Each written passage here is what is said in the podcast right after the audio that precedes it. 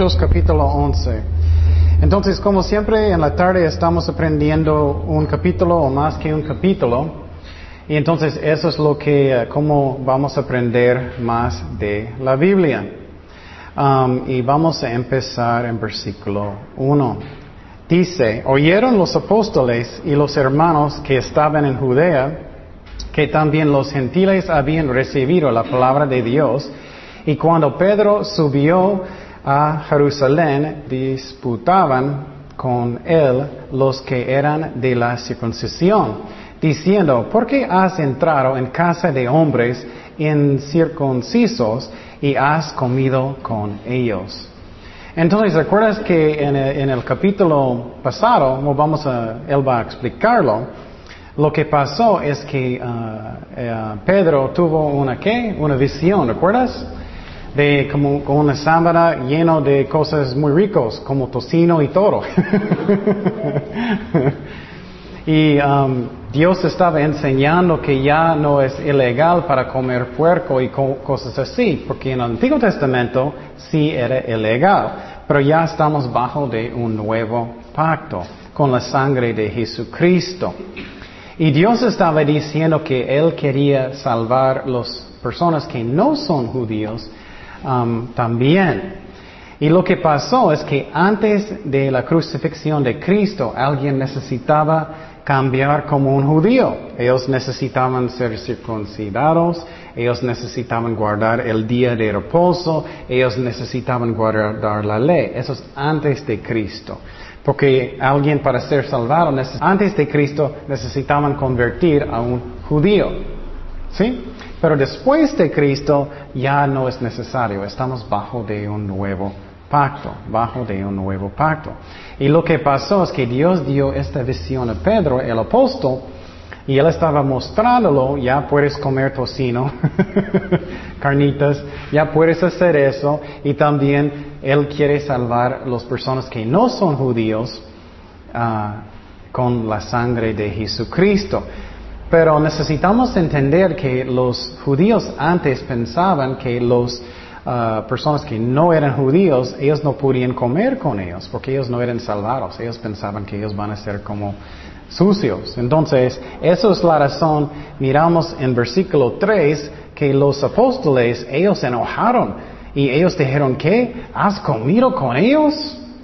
Ya puedes entender la razón, ellos no querían, porque ellos pensaban todavía que ellos necesitaban ser como judíos para ser salvados, pero ya no, estamos bajo del nuevo pacto con Jesucristo. Entonces el nuevo pacto otra vez para que entiendes, en el Antiguo Testamento Dios dijo a Moisés, tenemos que pensar, ¿ok? Había dos pactos, ¿no? El antiguo pacto era con Moisés y los judíos, ¿me acuerdas? Y ellos necesitaban sacrificar qué? Animales, ¿acuerdas? Ellos tenían sacerdotes y todo, ellos sacrificaron animales, e, ellos necesitaban circuncidar sus hijos y guardar, guardar el día de reposo. Pero en el nuevo pacto, ¿quién es el sacrificio? Jesucristo, ¿no? Y entonces por su sacrificio tenemos paz con Dios y tenemos perdón de pecados. Pero los judíos cristianos todavía no entendieron eso. Ellos están aprendiendo. Pero quiero decir que uh, es muy importante que entendamos uh, aquí, eso a mí es muy interesante. Los apóstoles, ellos estaban qué? Peleando con quién? con Pedro. Pedro, el apóstol Pedro. Ellos estaban peleando, los otros apóstoles, diciendo, tú comiste con ellos. ¿Por qué comiste con ellos? Y algo que es muy importante, aunque ellos eran apóstoles, ellos eran qué? Equivocados, ¿no?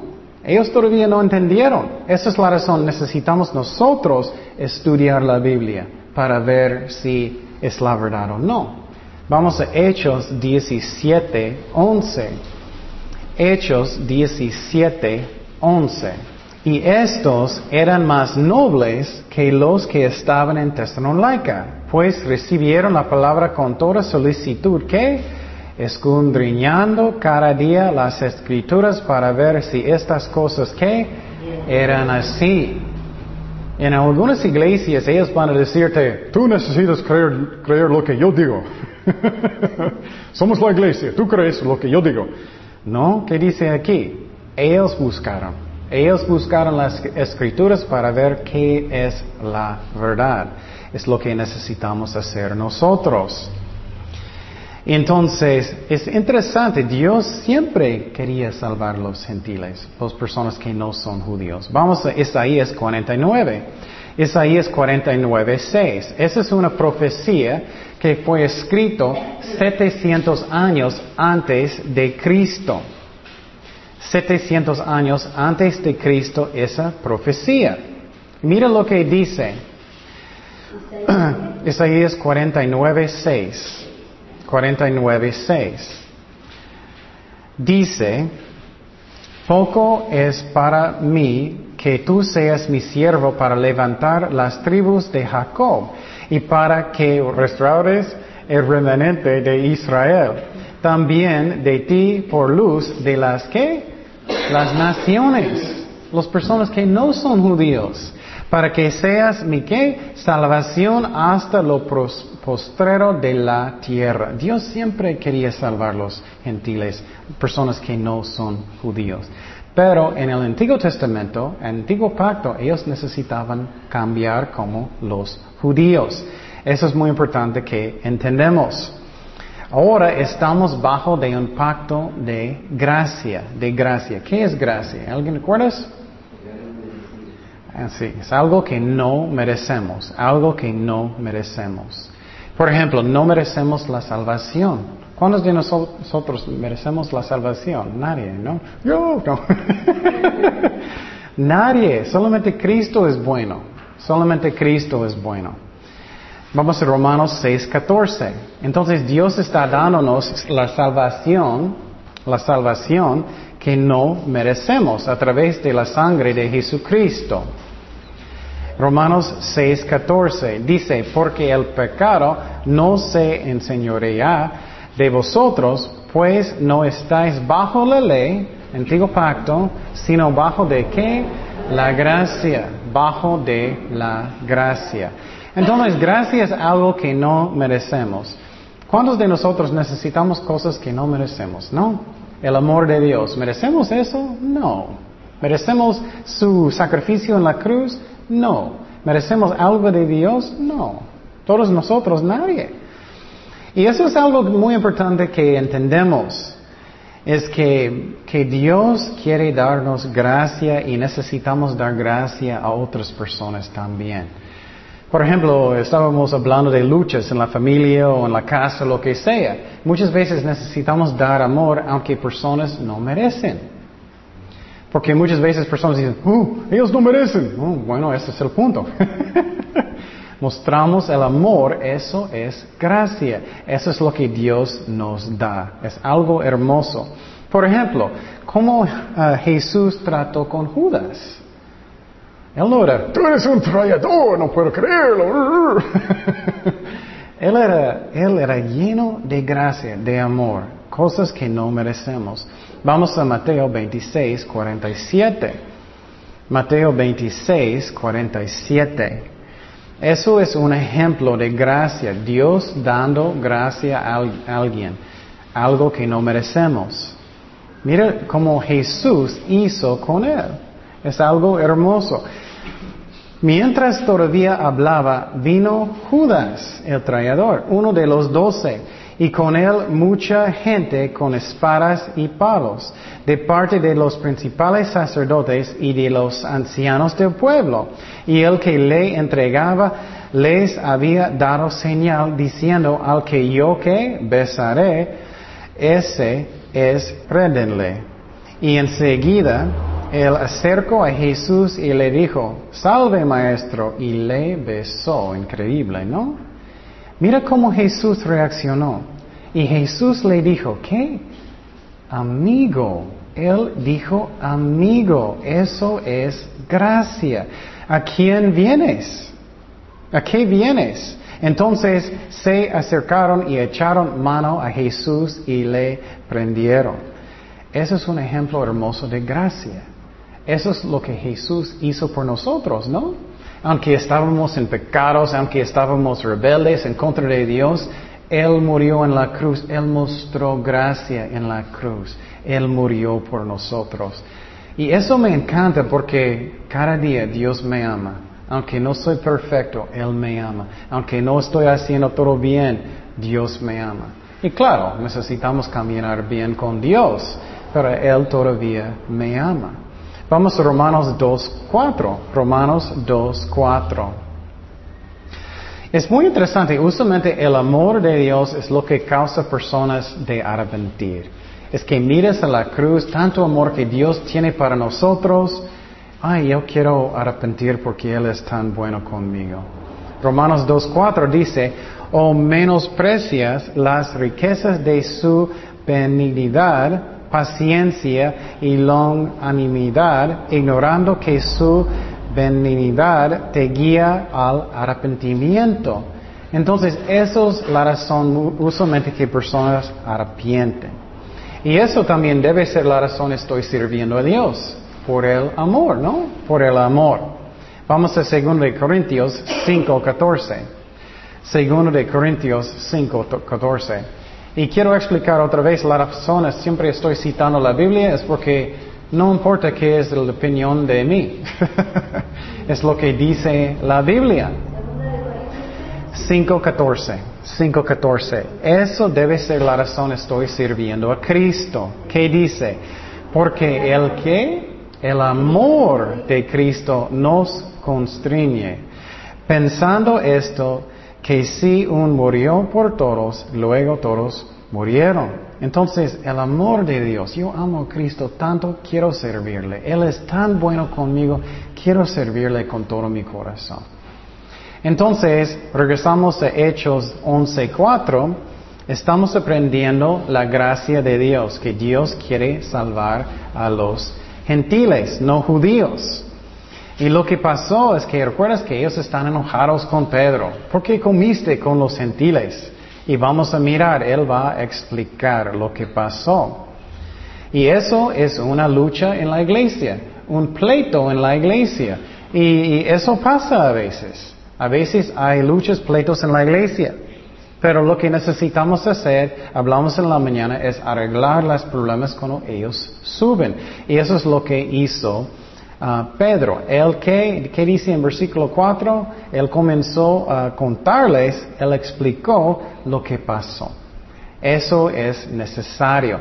Necesitamos muchas veces arreglar las cosas si tenemos problemas en la familia, no siempre ignorándolos. Necesitamos arreglarlos.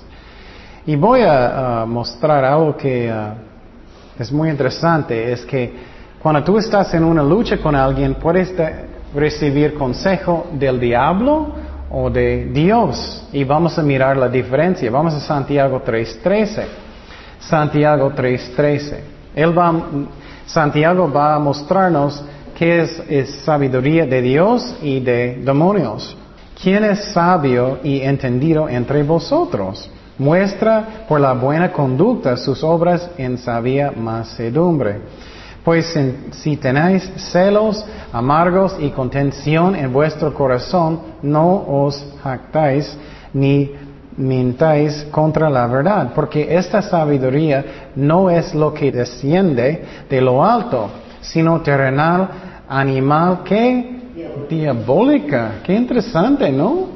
Entonces, tú puedes tener sabiduría que viene de diablo o de Dios. Seguimos en versículo 16. Porque donde hay celos y contención, ahí hay perturbación y toda obra perversa. Pero la sabiduría que es de lo alto es primeramente pura, después pacífica, amable, benigna, llena de misericordia y de buenos frutos, sin incertidumbre ni hipocresía. Y, y, el fruto de justicia se siembra en paz para aquellos que hacen la paz. Qué interesante, ¿no? Tú puedes estar en una lucha con alguien y el diablo puede poner cosas en su mente que no vienen de Dios. Oh, sí, yo voy a pelear fuerte.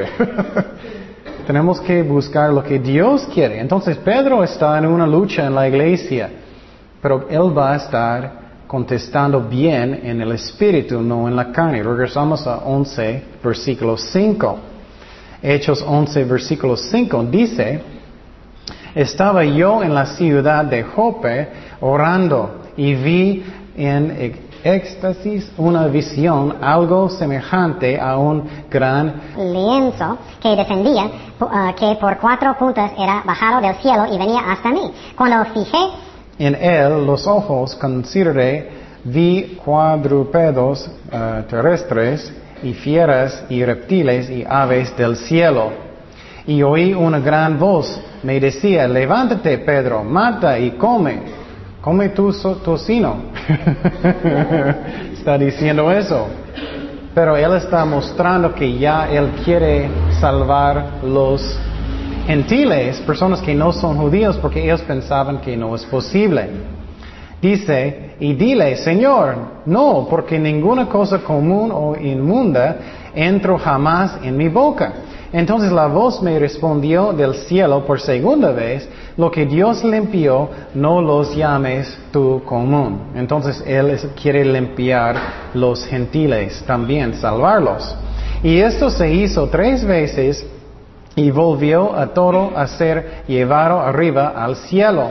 Y he aquí, luego llegaron tres hombres a la casa donde yo estaba, enviados a mí desde uh, Cesarea. Y el Espíritu me dijo que fuese con ellos, sin dudar, fueran también conmigo estos seis hermanos. Entramos en casa a un varón, quien nos contó cómo había visto en, su casa un ángel que se puso en pie y le dijo, envía hombres a Jope y haz venir a Simón, el que tiene por sobrenombre Pedro. Él te hablará ah, palabras por las cuales serás salvo tú y toda tu casa. Cuando comencé a hablar, ah, cayó el Espíritu Santo sobre ellos también, como sobre nosotros al principio. Entonces me acordé de lo que dicho por el Señor cuando dijo, Juan ciertamente bautizó en agua, mas vosotros seráis bautizados con el Espíritu Santo. Si Dios pues les concedió también el mismo don que nosotros que hemos creído en el Señor Jesucristo, quien era yo para pudiese estorbar a Dios. Entonces ustedes recordaron lo que pasó. Pedro estaba en el techo, él tuvo una visión con una sábana con muchas cosas ricas como carnitas y que es malo por su salud, tocino. Y Dios dijo, come. Y eso es contra de la ley antigua. Esa es la razón. Él dijo, no, no, yo no voy a hacer eso. Pero Dios dijo, no, ya está limpio. Él está diciendo simbólicamente que Él quiere salvar los gentiles que no son judíos. ¿Me explico? Y entonces Pedro se fue con ellos para ver a Cornelio. Él predicó a la familia de Cornelio y el Espíritu Santo cayó sobre ellos ellos hablaron en lenguas, ellos aceptaron a Cristo. Entonces, eso es lo que pasó y Pedro está explicando lo que pasó a las personas que están enojados, porque ellos dijeron, hey, comiste con, con gentiles, ¿por qué hiciste eso? Y él hizo lo bueno, él explicó lo que pasó. Y quiero decir otra vez, en relaciones con otras personas, cuando tienes problemas necesitamos hablar y explicar lo que está pasando con amor. Eso es necesario, es lo que Él hizo. Hablamos mucho de eso en la mañana. Vamos, y, mira, Pedro no era, ¿por qué estás juzgándome? Pedro no estaba diciendo, ¿por qué estás haciendo eso? No, no, no, no, no. Él explicó bien a lo que estaba pasando. Vamos a Proverbios, Proverbios 15, 1. Proverbios 15, 1. Proverbios 15, 1 dice, la blanda respuesta quita la que, la ira, la ira, mas la palabra áspera hace subir el furor. Entonces Pedro era sabio. Él podía enojar como con ellos y hablar muy fuerte y eso, pero no, él contestó bien para que no había enojo entre ellos. Eso es muy importante que hacemos eso. También la otra cosa que es sabio de las personas que, ah, que de los apóstoles es que vamos a mirar que ellos van a aceptar lo que Dios dice. Ellos van a aceptar lo que Dios hizo. Pedro está diciendo, mira, el Espíritu Santo cayó sobre ellos. El Espíritu Santo salvó sus almas. Entonces necesitamos aceptar lo que dice Dios. Muchas veces peleamos con Dios, ¿no? Dios está diciendo, oh, tienes que arrepentir, tienes que arrepentir. No. tienes que cambiar eso en su vida. Mm, mañana. es mejor que rendimos el corazón porque no, si no hacemos mucho, muchas veces vamos a tener más problemas, más pleitos y Dios quiere ayudarnos. En la Biblia un ejemplo bueno de eso era la vida de Jacob. ¿Recuerdas él? Él siempre estaba como, resistiendo lo que Dios quería hacer en su vida. Y una, una, vez, ¿recuerdas? Él estaba huyendo de, uh, de, de Labán, con su familia y todos. Y Dios eh, quería que él va a rendir su corazón a, Dios. Y lo que pasó es muy interesante, parte de la Biblia, él estaba como peleando con Dios toda la noche. Y vamos a mirar eso, vamos a Génesis 32, 24. Génesis 32, 24. Mira lo que pasó con Jacob. Así se quedó Jacob solo y luchó con, con, con, él un ángel del Señor, un varón, hasta que rayaba el alba. Y cuando el varón vio no podía con él, tocó en el sitio uh, del encaje de su muslo. Y se descoyuntó el muslo de Jacob mientras con él luchaba. Y dijo, déjame porque raya el alba. Y Jacob le respondió, no te dejaré si no me bendices. Y la Biblia enseña más adelante que él estaba llorando. Él no era, bendíceme. Él estaba llorando con Dios. Y el varón le dijo, ¿cuál es tu nombre? Y él respondió, Jacob. Eso es como rebelde nombre. Y el varón le dijo, no se dirá más tu nombre Jacob, sino Israel, porque has luchado con Dios, con los hombres, y has vencido. Entonces, eso significa Israel el nombre que estás gobernado por Dios. Y quiero decir eso porque muchas veces Dios está hablando con nosotros. Mejor que vamos a rendir nuestros corazones a Dios que esperamos hasta que Dios necesita darnos una nalgada, ¿no? Hacer la vida más difícil hasta que vamos a rendir nuestros corazones a Dios. Regresamos a Hechos 11, 18. Hechos 11, 18 dice, entonces, oídas estas cosas, callaron. Ellos aceptaron lo que Dios hizo con los gentiles y glorificaron a Dios diciendo, de manera que también a los gentiles ha dado Dios arrepentimiento para vida. Entonces, lo que pasó es que Él explicó lo que pasó, que Dios salvó a los gentiles, ellos aceptaron, ellos aceptaron. Y quiero decir que en, el principio de la iglesia eran puros judíos. Y ¿recuerdas? La primera familia era Cornelio, no judíos aceptaron a Cristo. Y lo que pasó, todavía ellos no podían aceptar completamente los gentiles. Poco a poco ellos cambiaron, poco a poco. Y eso es como pasa en la vida, ¿no? Muchas veces personas cambian poco a poco.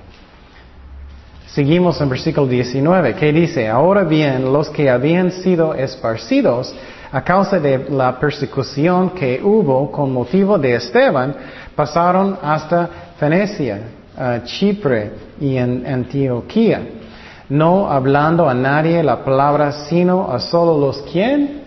Los judíos. Qué interesante, ¿no? Ellos todavía solamente están enseñando y predicando a los judíos.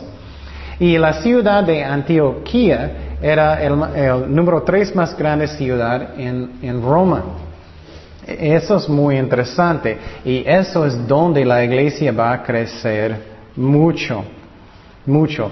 Y es muy interesante que muchas veces donde vas a encontrar más personas que van a arrepentir son personas que saben que ellos son pecadores, ¿no?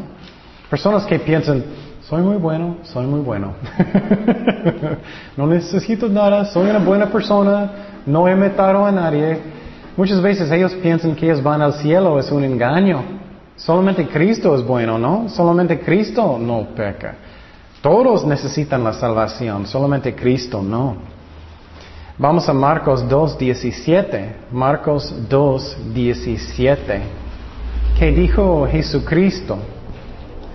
Marcos 2.17 dice, al oír esto Jesús les dijo, los sanos no tienen necesidad de médico, sino los enfermos. No he venido a llamar a justos, sino a pecadores. Qué interesante, ¿no? Entonces, cuando yo acepté a Cristo, no era algo difícil para decir, soy un pecador. Porque yo sabía. Es más difícil para una persona que está engañada, que ellos piensan que son tan buenos. No, solamente Dios es bueno. Cada persona, especialmente antes de aceptar a Cristo, mienten, ¿no? Hacen, roban cosas o mal pensamientos, enojo, lo que sea. Todos necesitan la salvación. Seguimos en versículo 20. Hechos 11:20. Hechos 11:20 dice, pero había entre ellos unos varones de Chipre, de Sirene, los cuales cuando entraron en Antioquía, hablaron también a los griegos, anunciando, predicando el Evangelio del Señor Jesús. Y quiero que estamos fijando en eso. Ellos estaban, ¿qué? Anunciando, predicando. Hay tres diferentes tipos de compartir la palabra de Dios. ¿Alguien recuerda qué son? Primeramente es que predicar. ¿Qué es predicar?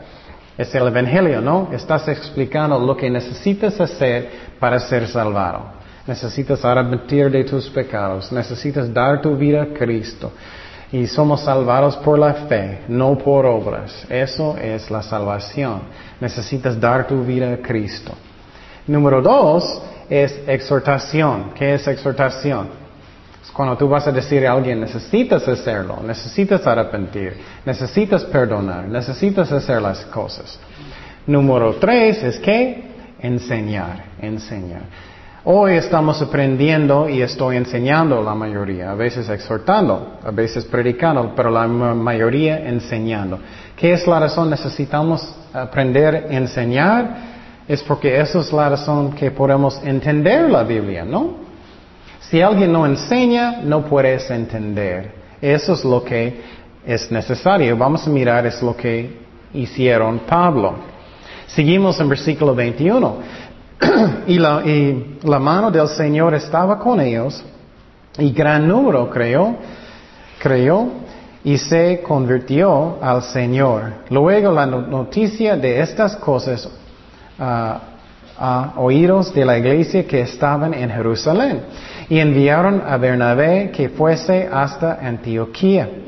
Este cuando uh, llegó y vio la gracia de Dios, sé que regocijó y exhortó a todos a que con propósito de corazón permaneciesen fieles al Señor. Entonces lo que pasó en Antioquía es que mucha gente estaba aceptando a Cristo, buscando a Dios. Y Bernabé escuchó, él estaba en la iglesia en Jerusalén y él se fue a esta ciudad. Y él primeramente, él vio que, que miramos en, en versículo, uh, ¿dónde está? 23. Uh, él miró que la gracia de Dios, la gracia de Dios. Dios estaba tocando a la gente con su amor. Él miró la gracia de Dios. Y otra vez, eso es algo hermoso. Dios quiere tocarnos aunque no merecemos nada. Y también que Él, más Él, Él hizo, Él estaba qué? Contento, contento. Eso me gusta. Él no llegó a la iglesia, él tenía muchos celos, pero mi iglesia en Jerusalén. Él era bien animado, él estaba contento, no solamente pensando en su iglesia, sus cosas. Él estaba pensando en el cuerpo de Cristo. Y finalmente, Él les que animó, Él animó a ellos. Eso es muy, y exhortó a ellos, que con propósito, que ah, van a seguir, permanecen fieles en el Señor. Eso es muy importante que vamos a animar a la gente. Muchas veces personas vienen a la iglesia muy golpeados en, el mundo, ¿no? Posible tienen problemas en la familia, lo que sea, que necesitamos animar a la gente. Y eso es lo que hizo Bernabé. Vamos a... Um, oh no, está bien. Oh, primero de Tesalonicenses 3.2. Primero de Tesalonicenses 3.2. Es muy importante que animamos a la gente, porque muchas veces tenemos problemas grandes, pleitos, y animar a la gente que Dios puede hacer todas las cosas. Primero de Tesalonicenses 3, 2 y 3. Y enviamos a Timoteo, nuestro hermano, servidor de Dios y colaborador nuestro en el Evangelio de Cristo, para confirmaros y exhortaros respecto a vuestra fe, a fin de que nadie se inquiete por estas tribulaciones, porque vosotros mismos sabéis que para esto estamos puestos. Entonces Timoteo estaba animando a la gente. Y eso es importante. Si tienes problemas grandes, necesitamos recordar a la gente que Dios puede hacer todas las cosas. Dios puede. Vamos a Jeremías 32, 27. Jeremías 32, 27. Ese es uno de los buenos versículos cuando tienes pruebas. Dice, he aquí que yo soy Jehová, Dios de toda carne. ¿Habrá algo que sea difícil para mí? Qué chistoso, ¿no? Puedes imaginar Dios diciendo, ah, Jaime, tienes una prueba muy grande, no sé qué voy a hacer. no creo que Dios dice eso, ¿eh? Nada, es muy importante que vamos a animar la gente. Y Bernabé, Bernabé estaba animando la gente en Antioquía. Seguimos en Hechos 11, 24. Hechos 11, 24.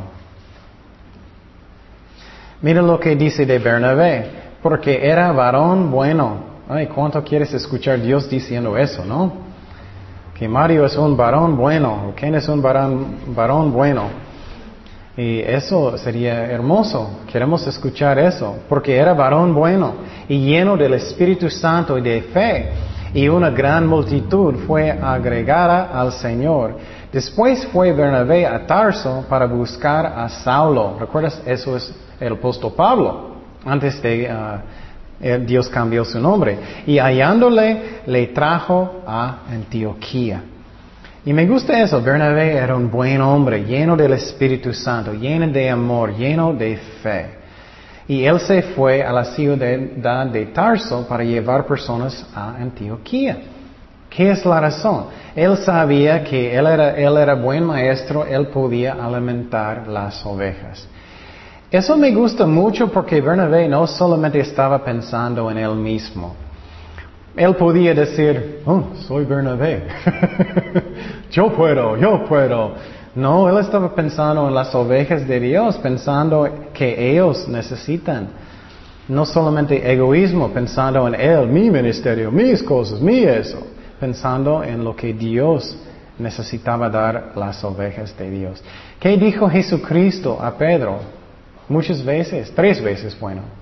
Necesitamos que alimentar las ovejas, alimentar las ovejas de Dios. Vamos a Juan 10, 11. Juan 10, 11. ¿Qué dijo Jesucristo? Yo soy el buen pastor, el buen pastor uh, da su, uh, su vida da por las ovejas. Qué hermoso, ¿no? Él quiere dar su vida para ti. Él quiere. Regresamos a Hechos 11, 26. Y mira lo que pasó. Eso es muy importante a mí. Mira lo que pasó en esta ciudad de Antioquía. Muchos estaban aceptando a Jesucristo como su Señor. Y, y Bernabé se fue para llevar a Pablo, ¿para qué? Para enseñarles. Eso es la clave. Y se congregaron allí todo un año con la iglesia. ¿Y qué? Enseñaron a mucha gente y a los discípulos se les llamó cristianos por primera vez en Antioquía. Qué interesante, ¿no? Es la primera vez que ellos llamaron personas cristianos. Muchas veces personas dicen, oh, soy un católico, soy un cristiano. ellos llamaron ellos cristianos aquí. Un cristiano es alguien que es como Cristo, que, que estás buscando a Jesucristo. Entonces Bernabé trajo a Pablo, Pablo estaba en la ciudad de Tarso por como ocho años. ¿Recuerdas que hablamos que enseñar es algo que falta en muchas iglesias, de enseñar las ovejas? Eso es, quiero decir, esa es la única manera que podemos crecer en Cristo, con la palabra de Dios. Es la única manera. Muchas veces personas piensan que es como regañando personas, no, no, no, no. es por la palabra de Dios. Vamos a 1 de Pedro 2.2. 1 de Pedro 2.2. Me gusta el ejemplo de mi hija. Mi hija ya está mucho más grande. ¿Y qué es la razón? Ella está comiendo, ¿qué? Mucha leche. Casi no cabe en el carrito. Primero de Pedro 2.2. Primero de Pedro 2.2. ¿Qué dice? Desean como niños eh, recién nacidos la leche espiritual, la Biblia, la palabra de Dios, no adulterada, para que ah, por ella, ¿qué? crezcáis para la salvación. Eso es como crecemos en Cristo, a través de la palabra de Dios, solamente. Y por ejemplo, si Kayla no está comiendo tanta leche, mm, ella va a ser chiquitito. Y es lo mismo con nosotros. Si no estamos leyendo la Biblia, no vamos a crecer en Cristo. Es como es. Pablo estaba regañando la iglesia porque muchos, aunque ellos tenían muchos años en la iglesia, debían estar estudiando cosas más profundas que todavía ellos necesitaban leche. Y por ejemplo, es muy curiosito que mi niña está tomando leche, pero si ella tiene como 40 años, todavía no es tan bueno. Vamos a Hebreos 5, 12. Hebreos 5, 12. Eso es muy interesante. Eso es Pablo como regañando la iglesia porque muchos no estaban estudiando la Biblia obedeciendo a Dios tampoco. Mire lo que dice. Porque debiendo ser ya maestros, después de tanto tiempo tenéis necesidad de que se os vuelva a enseñar cuáles son los primeros rudimentos de la palabra de Dios. Y habéis llegado a ser tales que tenéis necesidad de leche y no de alimento que sólido. Esos son para personas que son más maduros. Por ejemplo, este estudio es un poquito más avanzado que la mañana. Y los martes en el estudio de teología es un poquito más avanzado también. De todo. Y todo aquel que participa de la leche ah, es inexperto en la palabra de justicia porque es que niño. Pero el alimento sólido es para los que han alcanzado madurez para los que por el uso tienen los sentidos ejercitados en el discernimiento del bien y del mal. Entonces Pablo estaba en Antioquía por un año que enseñándoles la palabra de Dios. Eso es lo que necesitamos hacer para crecer, estudiar la Biblia y obedecerlo. Regresamos a Hechos 11, 27 y seguimos. Eso es muy interesante. Vamos a aprender en la clase de teología de los dones del Espíritu Santo. Y muchas veces personas me preguntan, ¿hay profetas hoy? ¿Hay profetas hoy? Oh, bueno, sí, hay profetas hoy todavía, pero voy a decir que hay muy poquitos. y la razón, yo creo que hay muy poquitos y muchísimos falsos, es problema con nosotros, es la carne. Oh, yo quiero ser famoso, yo quiero ser un profeta, ¿no? Hay muchos falsos y necesitamos checar eso. Pero sí hay profetas hoy. ¿Qué dice en versículo 27? En aquellos días, unos que profetas descendieron de Jerusalén a Antioquía. Entonces vamos a aprender eso en la clase de teología, cómo podemos discernir un profeta falso o correcto, y, si hay profetas hoy o no, y qué dones del Espíritu Santo tenemos hoy. Vamos a 1 de Corintios 14, 29. 1 de Corintios 14, 29. Algunas iglesias enseñan que no hay profetas hoy, pero la Biblia nunca dice que van a parar hasta que estamos con Cristo. Dice 1 Corintios 14, 29, asimismo los profetas hablan dos o tres y los demás que juzguen.